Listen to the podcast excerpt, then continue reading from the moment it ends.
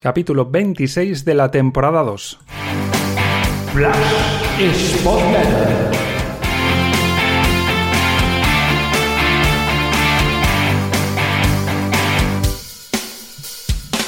Comenzamos hablando de ese Lugo 1 Sporting 1 y lo hacemos eh, con lo más destacado para mí del 11 titular, la entrada de Puma Rodríguez por Gaspar Quizás un plan de partido eh, pensando en tener dos extremos puros, Aitor en una banda y el panameño en otra, o el factor motivación que podría hacer que Rodríguez eh, tuviese por medirse a su ex equipo, le hizo a Gallego decantarse por él en lugar de por Gaspar. Y después estaba la sensación que yo tenía mm, al inicio de que con Gerard Valentín enfrente en el extremo derecho del Lugo, eh, Gerard Valentín es uno de los mejores regateadores de la categoría, pues que posiblemente fuese a sufrir Kravets teniendo en cuenta que también el Puma Rodríguez eh, su capacidad de trabajo y su ayuda lateral es menor que la que hace Gaspar. Tuvo la fortuna, tanto Kraves como el Sporting, de que Gerard Valentín se lesionó en los primeros instantes del encuentro, pero aún así eh, el eh, ucraniano sufrió y esa banda izquierda acabó siendo remodelada entera por David Gallego durante el partido. No fue la mejor actuación de Kraves, eh, ni en defensa, ni tampoco en ataques, salvo esa ocasión que tuvo con la llegada al área y un tiro que salvó el portero, un tiro que le salió en semifallo. Y es cierto que también el Puma eh, estuvo muy poco activo en ataque, estuvo desaparecido prácticamente, no aportó ni el tiempo que jugó en la izquierda ni el tramo que jugó en la derecha. Y al igual que el Puma también bastante desaparecido Villalba, actuó en su posición más idónea por el centro,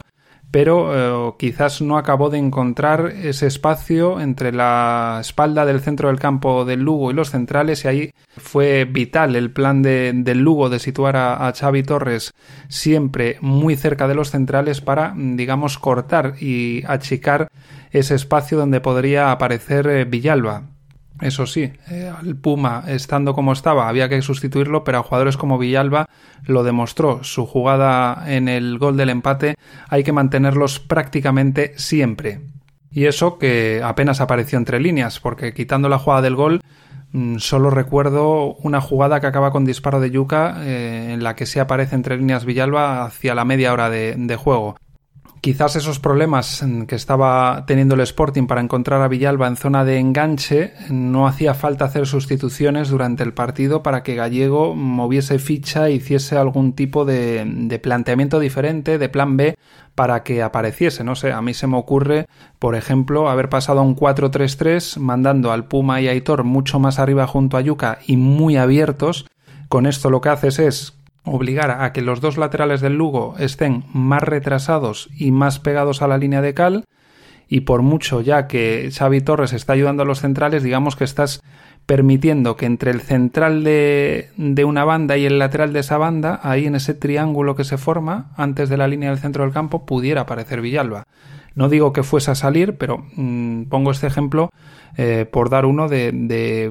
de intentar hacer algo diferente viendo que pasan los minutos y que Villalba no es que esté acertado o desacertado, sino que estaba desaparecido porque el Sporting y él no encuentran la fórmula de, entrar en juego y, de que reciba balones, con lo cual había que probar algo diferente y una opción era esa, pasar a Aitor y al Puma a extremos muy adelantados y muy pegados a la cal, para que ellos dos junto a Yuca tirasen de la línea defensiva del Lugo muy hacia el área mmm, rival y que eh, Pedro y Villalba ejercieran más bien de interiores escoltando a Grajera y que aunque escalonadamente digamos que el orden fuese Grajera, Pedro, Villalba, siempre estando Pedro un poquito más cerca de Grajera que Villalba, pues Villalba pudiera encontrar ese intervalo, como digo, entre los centrocampistas del Lugo, el central de un costado y el lateral de ese costado. Si no puedes aparecer por el centro-centro, si al menos cayéndote ligeramente hacia un costado, buscando ese intervalo, pues haber podido encontrar más recepciones con ventaja de que se pudiera girar y de que pudiera hacer conducciones Fran Villalba. En cuanto al primer tiempo, fue un patrón muy parecido a partidos anteriores. El Sporting fue mejor. Es cierto que igual no fue un partido muy brillante, pero se acumuló y falló nuevamente ocasiones. Hasta el minuto 33 podemos poner que es eh, el tramo en el que el Sporting es muy superior al, Lugo, al menos en, ocasiones, porque prácticamente el Lugo no tuvo ninguna en esos eh, primeros 33-34 minutos y el Sporting acumula hasta 8 ocasiones, 4 tiros a puerta si contamos un centro chut que tuvo Aitor, pero a partir del 35 que llega la primera ocasión medio clara del Lugo, pues prácticamente hasta el descanso, quizás un poco menos, 42, 43, tiene ahí 7-8 minutos el Lugo que acumula llegadas con corners, con centros laterales, con tiros lejanos, incluso en ese tramo Aitor se libra de una posible segunda tarjeta amarilla y entiendo que ese riesgo de expulsión es lo que hace que después Gallego se decantase por sustituirlo a él y no al Puma Rodríguez.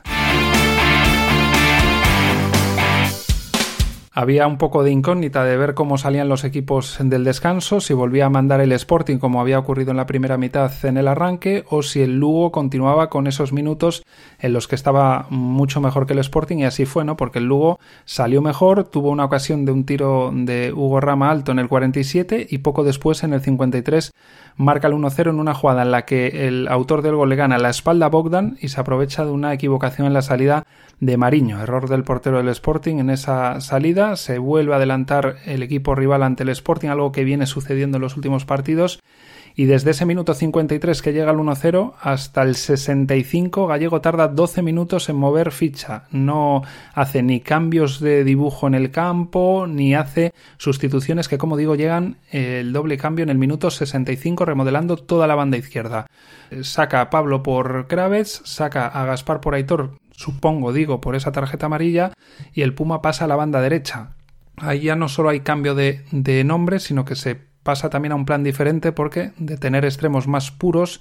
más eh, a pierna natural, se pasa a tener al Puma cambiado de banda para que haga más diagonales hacia adentro y deje más eh, eh, esa banda a las subidas de, de, Bogdan y por el otro a Gaspar que es diferente al panameño cuando juega ahí en la izquierda y también iba a buscar más las diagonales hacia adentro. Por tanto, ese doble cambio llega en el 65, como digo, 12 minutos después del primer gol y 30 minutos después del minuto 35, que es en la que empieza un poco el dominio de, del Lugo. Pasa media hora, por tanto, en la que el banquillo del Sporting reaccione. 30 minutos, no voy a decir perdidos, pero sí que se tarda en, reaccionar. Después los siguientes cambios llegarán en el 74, casi otros 10 minutos más tarde, y es algo que suelo comentar aquí y yo creo que coinciden muchos sportinguistas, que es uno de los puntos más débiles o que menos podemos entender de David Gallego, que tarda mucho en mover el banquillo generalmente y que no solo por cambio de nombres, como digo, sino por cambio de plan. Es eh, muy eh, inamovible su plan de partido y es cierto que a veces le puede funcionar esa fe ciega en un mismo plan, pero a veces los encuentros demandan otras cosas. Después de, de los cambios, el Sporting empieza a reaccionar, no tiene un juego brillante, ni siquiera llega a tener ese tramo que tuvo hasta el minuto 33 no arrolla el Lugo, pero bueno, tiene algunas ocasiones y eso sí, el Lugo también tiene alguna, porque tiene un tiro fuera y una falta al larguero, donde el Sporting se libra de que prácticamente el partido se le escape. Después es cierto que el Sporting sí tiene la gran parada que le hace el portero del Lugo a Jurjevic en ese disparo con parábola buscando el ángulo y un poco eh, la paciencia de jugar de lado a lado le hace que el Sporting encuentre el gol del empate. Es una jugada que empieza a la derecha con un centro, gana por arriba Pablo Pérez que había salido,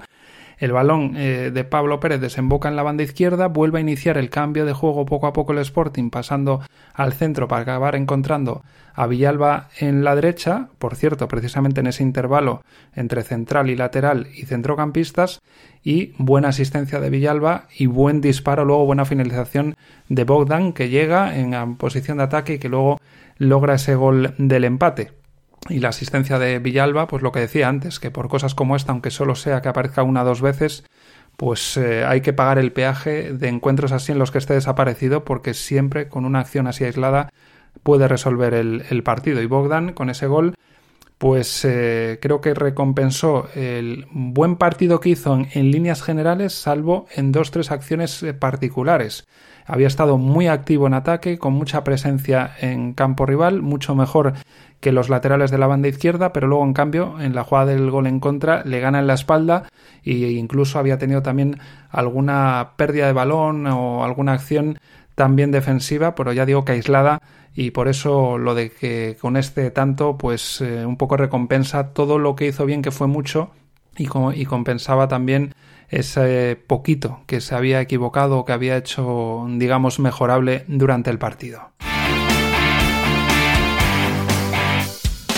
Y luego sigo con algo que yo creo que empieza un poco a preocupar, que es lo de que el Sporting lleva eh, seis partidos en los que les está costando marcar, no marca más de un gol en ninguno de esas últimas seis jornadas. Además, ha vuelto a encajar, son muy pocas porterías a cero esta temporada y vuelve a empezar perdiendo. Prácticamente algo que se repite, salvo en el partido ante el Alcorcón en esas últimas eh, seis jornadas. Lo positivo o lo mm, de ver la botella medio llena en esta ocasión es que vuelve a rescatar un punto después de empezar perdiendo algo que en temporadas eh, pasadas prácticamente era una quimera. Y en estas últimas seis jornadas, en las que cuatro fueron como visitante, y además coincidiendo con tramo de calendario con jornada entre semana que siempre por el escaso fondo de armario del Sporting pues lo va a pasar mal,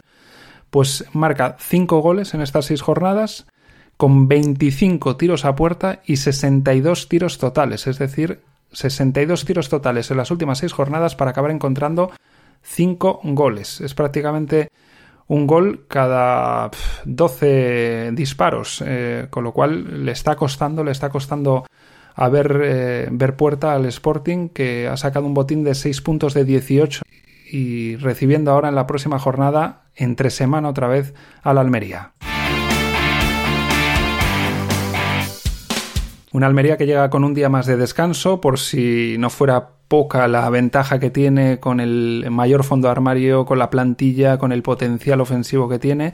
Es líder de la categoría, tiene eh, en esta ocasión 26 goles a favor y 11 goles en contra en 13 jornadas, es decir, un promedio de 2 goles a favor por partido. Llega después de tres victorias consecutivas.